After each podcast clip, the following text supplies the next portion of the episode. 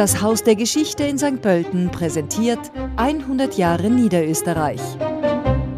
Heute vor 43 Jahren erfolgte die Grundsteinlegung für das Weinviertler Museumsdorf Niedersulz im Bezirk Gensendorf unter dem damaligen Landeshauptmann Andreas Maurer.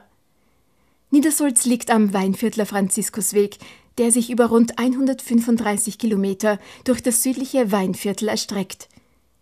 Josef Geisler gründete das Weinviertler Museumsdorf, das größte Freilichtmuseum Niederösterreichs.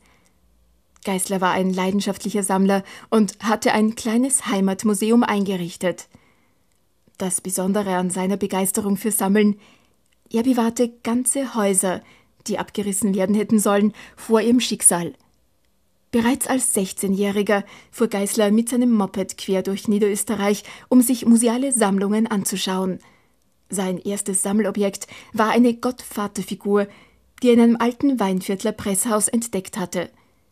Gefragt, was er denn mit diesem Objekt anfangen wollte, war Geisler, der eigentlich den Bauernhof seiner Eltern übernehmen sollte, um keine Antwort verlegen, sondern antwortete selbstbewusst: Ich will ein Museum machen. Der Niedersulzer Kirchenmaler hatte seit 1966 Spezialsammlungen zusammengetragen. Möbel, Werkzeug und sakrale Objekte. Jedes einzelne fügt sich wie ein Puzzle ins große Ganze ein und erzählt seine eigene Geschichte.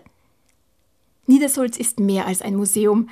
Es lässt die Besucherinnen und Besucher in das Lebensgefühl eines Weinviertler Dorfes um 1900 eintauchen.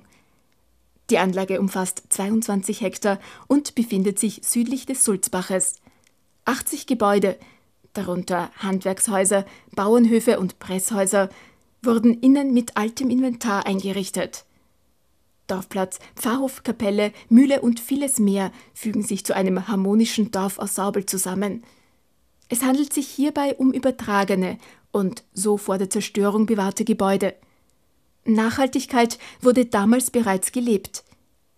Wir leben in Zeiten des Klimawandels, Damals gab es noch keinen Strom und dennoch gab es große Vorratshaltung.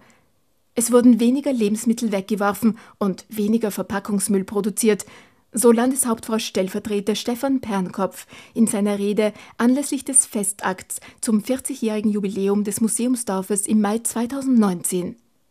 Willkommen in einem Weinviertlerdorf anno dazumal, heißt es auf der Homepage des Museumsdorfes unter www.museumsdorf.at.